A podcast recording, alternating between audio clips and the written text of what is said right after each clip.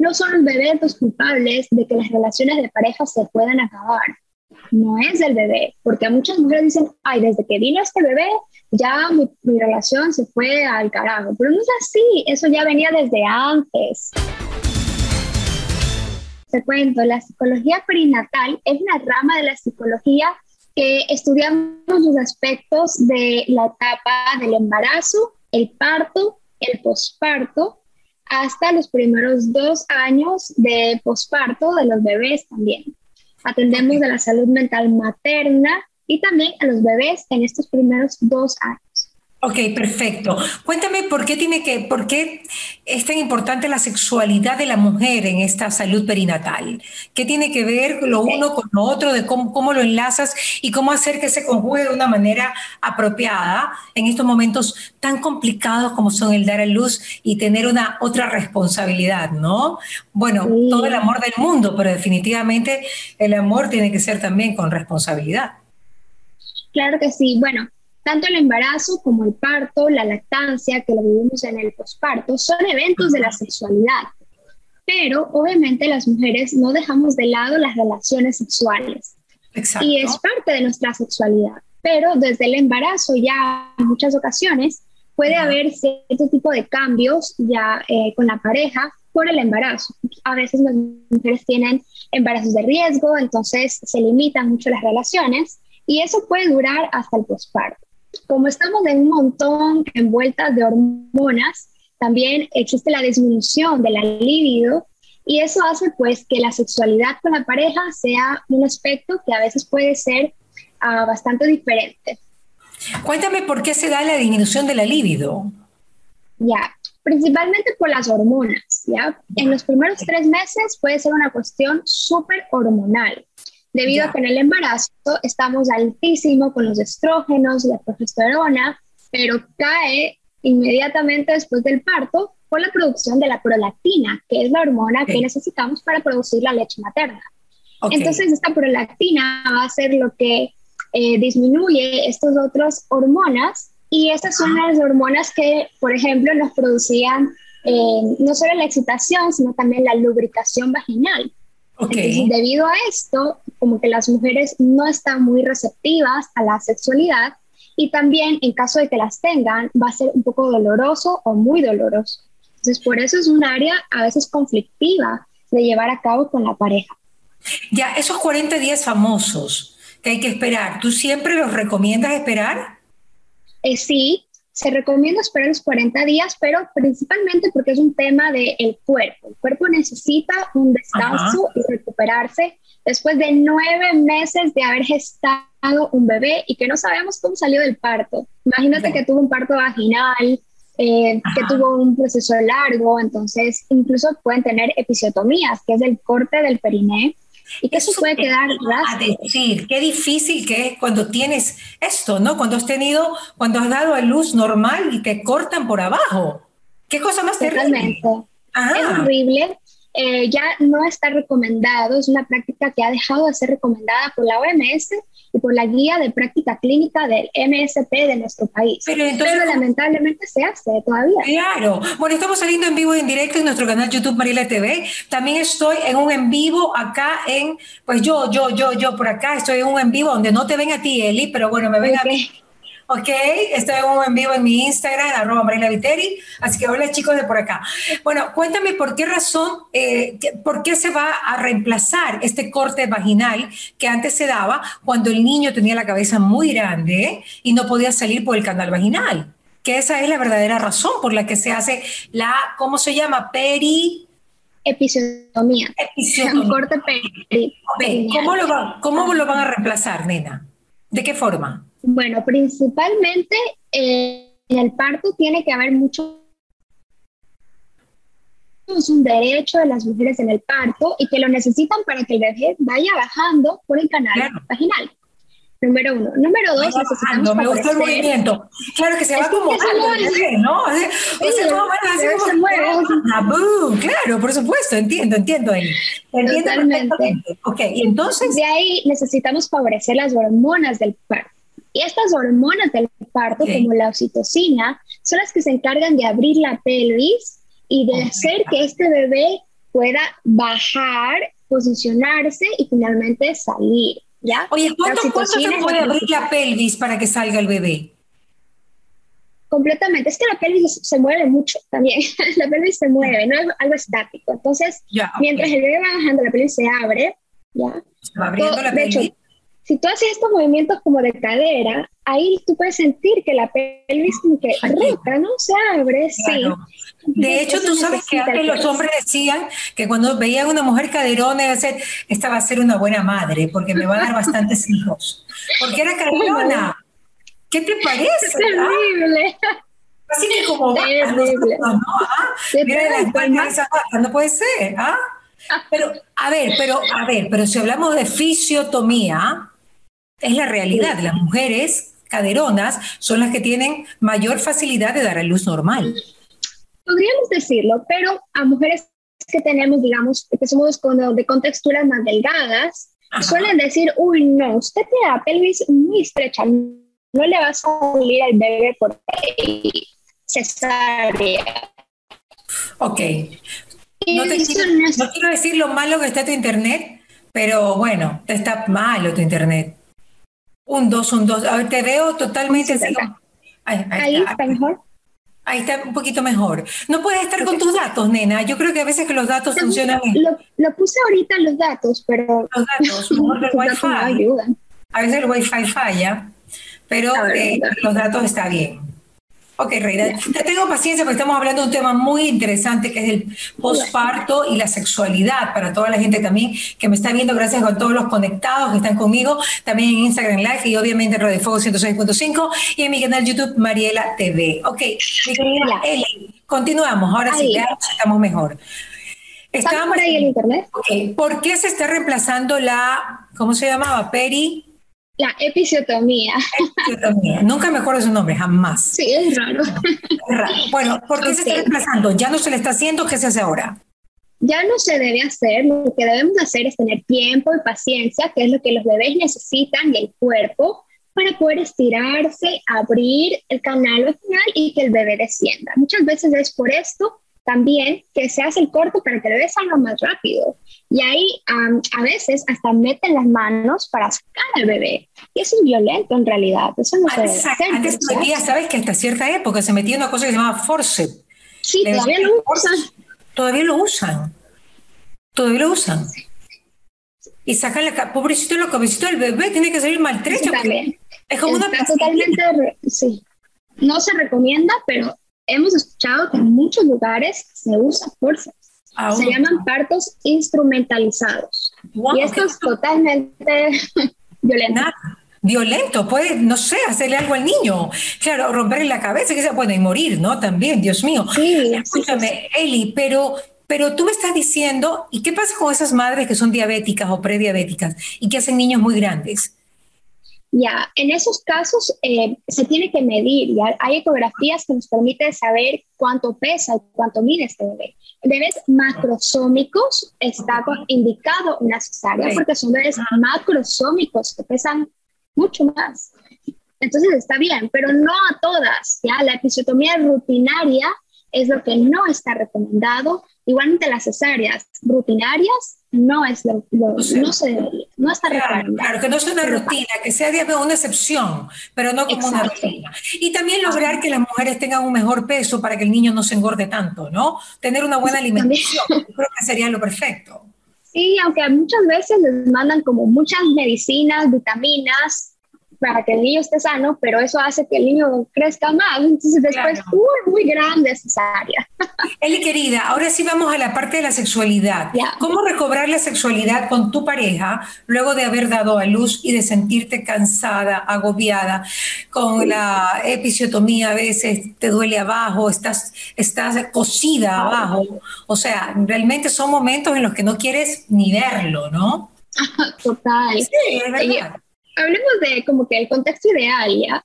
Bueno, pues lo primero que tiene que pasar es que la mujer pueda atender su cuerpo y preparar su cuerpo, ¿ya? Okay. Tiene que tener su control médico de su ginecólogo, ginecóloga, para que veamos que no hay ninguna infección, no hay nada por lo que preocuparse y como que, bueno, esto está bien. Y ahí también aprovechamos para pensar qué métodos anticonceptivos quisieras usar si es que tú deseas reiniciar actividades sexuales pronto, ¿ya? ¿Cómo pronto? Tiene que ser después de 40 días, ¿no? O sea, no puede haber coito, no puede haber coito en 40 días. Hablemos no es recomendable. Puede haber otro tipo de actividad sexual. Sí, exactamente. pero coito no puede haber por 40 días aprox, ¿cierto? Es lo recomendable es que no lo tengas para que no existan, eh, porque las mujeres sangran, eso quiere decir, los bloqueos se hacen presentes, todavía sangramos por el desprendimiento de la placenta y todo lo que queda después de un parto, sea que tengas un parto vaginal o por cesárea. Entonces, esto tiene que tu cuerpo terminar de expulsarlo, por eso sangramos. Entonces, por eso recomendamos que no exista el coito, porque puede haber algún riesgo de infección. Otra cosa, hablando psicológicamente, porque tú eres una psicóloga, la mujer se siente gorda. Muchas veces uno piensa que cuando da luz eh, te quedas flaca y te quedas como de cinco meses. Yo por lo menos me quedé como de ocho. Total. Es el posparto real. es que tenemos expectativas irreales que eso afecta mucho la sexualidad. Porque uno piensa que se desinfla en el parto y eso no sucede. ¡Sal igualita! ¡Qué horrible! Eso es terrible, Eli. ¿Qué hacemos entonces allí? Entonces, por eso es el tiempo que necesitamos para recuperarnos. Ok, después del mes también ya puedo empezar a hacer ejercicios si lo deseo. Pero sobre todo, lo que tiene que pasar es que esta mujer desee iniciar actividades sexuales. Si la mujer no desea, las investigaciones nos demuestran que a pesar de que tenga relaciones sexuales, ella no disfruta. Y ahí decimos, ¿cuál es el punto si no lo estás disfrutando? Hay que disfrutar, pues chicos, ¿no? De otra manera imposible, pues mi querida Eli. ¿Cómo vas a creer? Caemos como objetos si es que no lo disfrutamos. Exacto, porque me disfrutan. Exacto, muy bien. Claro, solamente por satisfacerlo, ¿no? Que tampoco es lo justo. Claro. Totalmente. Porque estás como objeto. Entonces ella tiene que estar segura que quiere. Y de acuerdo a las estadísticas, ¿cuánto regresa la libido de la mujer después de un parto o de una cesárea? Ya. Eh, depende de que si hay lactancia o no. Cuando las mujeres no dan de lactar, puede regresar más pronto, incluso a los dos meses ya podrían ellas cuando no dan de lactar. Ajá, porque la, cuando dan de lactar quiere decir que hay prolactina. ¿Recuerdas que te explicaba sobre la prolactina? Claro, Entonces la prolactina va a hacer que te produzca leche materna y también que los, estos otras hormonas que necesitamos para la lubricación no estén presentes. Entonces, pues ahí hay como un encontrón de hormonas. Entonces eso nos va a ser un poco difícil, ¿ya? Claro, pero, es totalmente supervivencia. Pero, amor, pero si la lactancia es lo que más recomiendan los médicos y dicen que sea claro que sí. O sea, año y medio sin tener deseo sexual por, por darle lactar. Eso va a suceder como que gradualmente, ¿ya? Es primero por supervivencia, porque es la forma en la que el cuerpo te dice, chuta, espérate, no podemos estarnos reproduciendo tanto tiempo, más ya, claro, dale espacio al cuerpo, ¿ya? Entonces va a ir progresivamente habilitando el cuerpo y encontrando la forma de volver a la actividad sexual que recomendamos que no sea netamente algo genital. Okay. Que esta actividad sexual empiece por la intimidad emocional, que son los besos, los abrazos, las caricias, la atención que yo le doy. A una mujer que se siente amada, se va a sentir deseada. Y eso es parte de la sexualidad en el posparto. Ok, o sea que mucho tiene que ver en la sexualidad del hombre, Eli. O sea, el hombre es un actor principal en, la, en, el retorno de la sexualidad luego del parto o de la cesárea, ¿no? Que lo puede hacer o más fácil o una pesadilla. es súper importante. Ahora, cuando, cuando, eh, cuando las madres son primerizas, eh, nace algo que tú no pensabas que ibas, que ibas a experimentar y es el amor materno que, que tú puedes haber tenido amor por tus papás, amor por tus sobrinos, amor por, por tus hermanos, amor por un hombre, pero el amor materno no tiene parangón. O sea, es un amor casi como el que Dios nos tiene a nosotros. Es, no creo que sea igual, pero es... O sea, lo más parecido. Lo más parecido. El amor materno es una cosa de locos. Y yo digo una cosa, en ese amor materno, ¿cómo, cómo, cómo hacemos para separarlo? ¿Ok? En esa locura de amor, en ese enamoramiento que tenemos con, con nuestro recién nacido, y e, e introducir a este hombre que puede ser hasta un intruso en esos momentos. ¿Cómo trabajar en nosotros? Sí, bueno, al principio lo que pasa cuando llega un bebé a la pareja es toda una crisis. Yo les digo a mis pacientes, no crean que el bebé es la bendición. Al principio no lo es. Al principio es una crisis porque trae muchos eh, cambios, trae muchos cambios, hay que volver a adaptarse, hay que volver a conectar con la pareja para entonces pensar, eh, acomodarnos al, nuevo contexto, ¿no? Entonces, las mamás aman a sus bebés, es totalmente supervivencia, porque sin esta madre, ese bebé no va a sobrevivir, ¿ya? Y el hombre tiene que encontrar su rol paterno para incluirse en esta crianza del primer año de vida.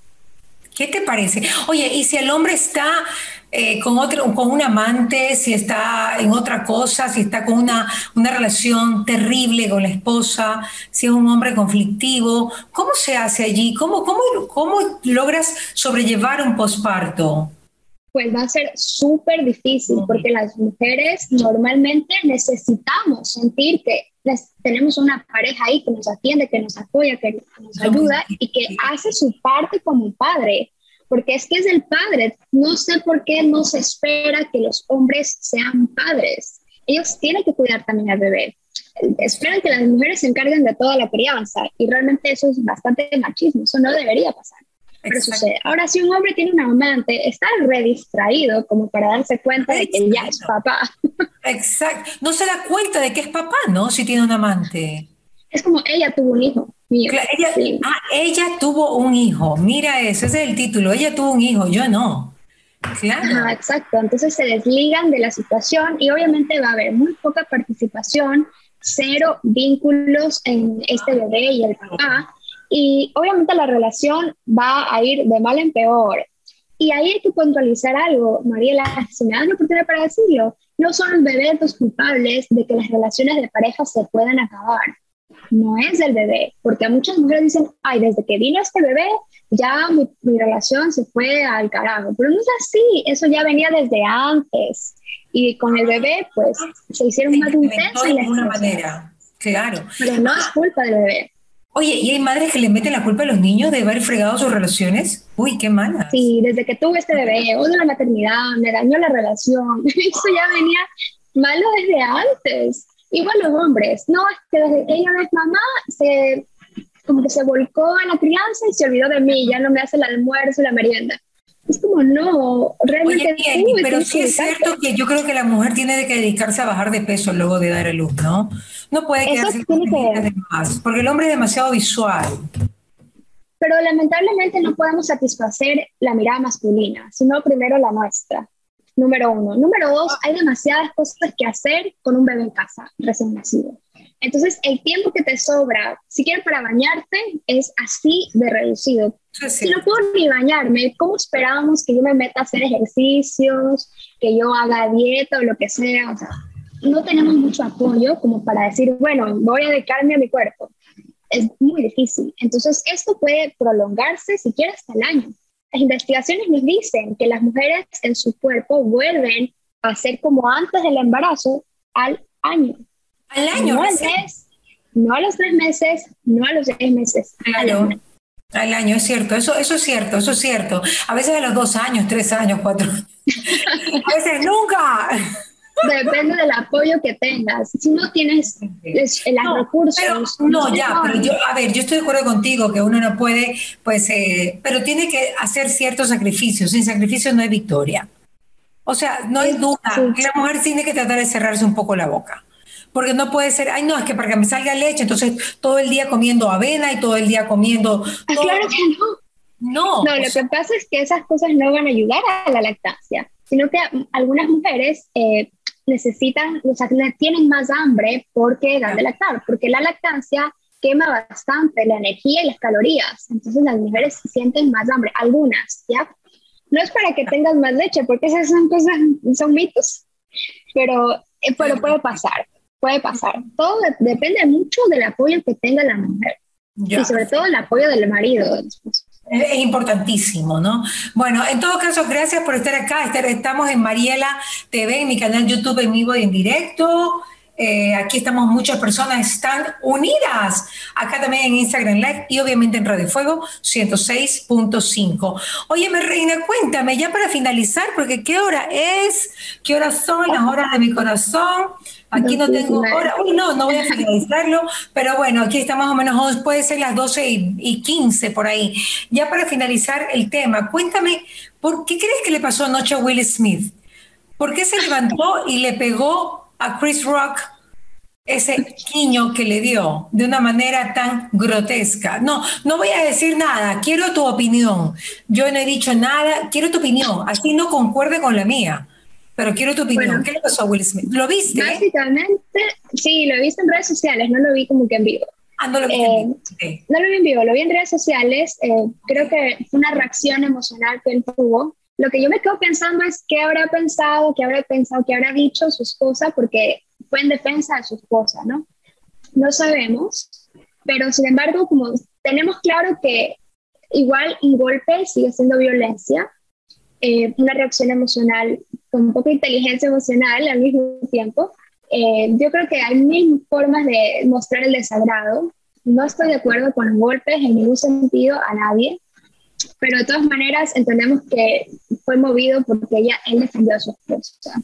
También fue movido porque a ella no le gustó, porque él se estaba riendo del chiste. Y de repente salió ella y que a ella no le gustó y ahí fue cuando él cambió de actitud. Súper mandarina Will Smith, ¿no? Pues no sé, ella tiene un, diagnóstico bastante difícil que para las mujeres es, feo que se te caiga el cabello. ella tiene alopecia. Eso sí, Entonces, estamos de acuerdo que eso es delicado. ¿Y él tiene algún diagnóstico de algo? No, no sabría. No he leído, la verdad. No sabría decirte. Ya, Pero sin duda una reacción, pues no sé, creo que muchos harían esto, pero sin embargo yo pues no estoy a favor de los golpes en ninguna ocasión. De ninguna manera, muy bien. Gracias, mi querida Eli, por estar con nosotros. Voy a finalizar también acá la transmisión, chicos, pero pronto estaré pues haciendo contacto contigo, con todos ustedes también acá en Radio Fuego. ¿Qué pasa con Mariela? Llegó a ustedes gracias al auspicio de EQR, Urbaceo, Municipio de Guayaquil, ATM, Interagua, Calipto, Ceviches de la Rumiñahui, UTEC, McCormick, Miraflores, Tramontina, Oriental Industria Alimenticia, Gran Duval y Ultrabón.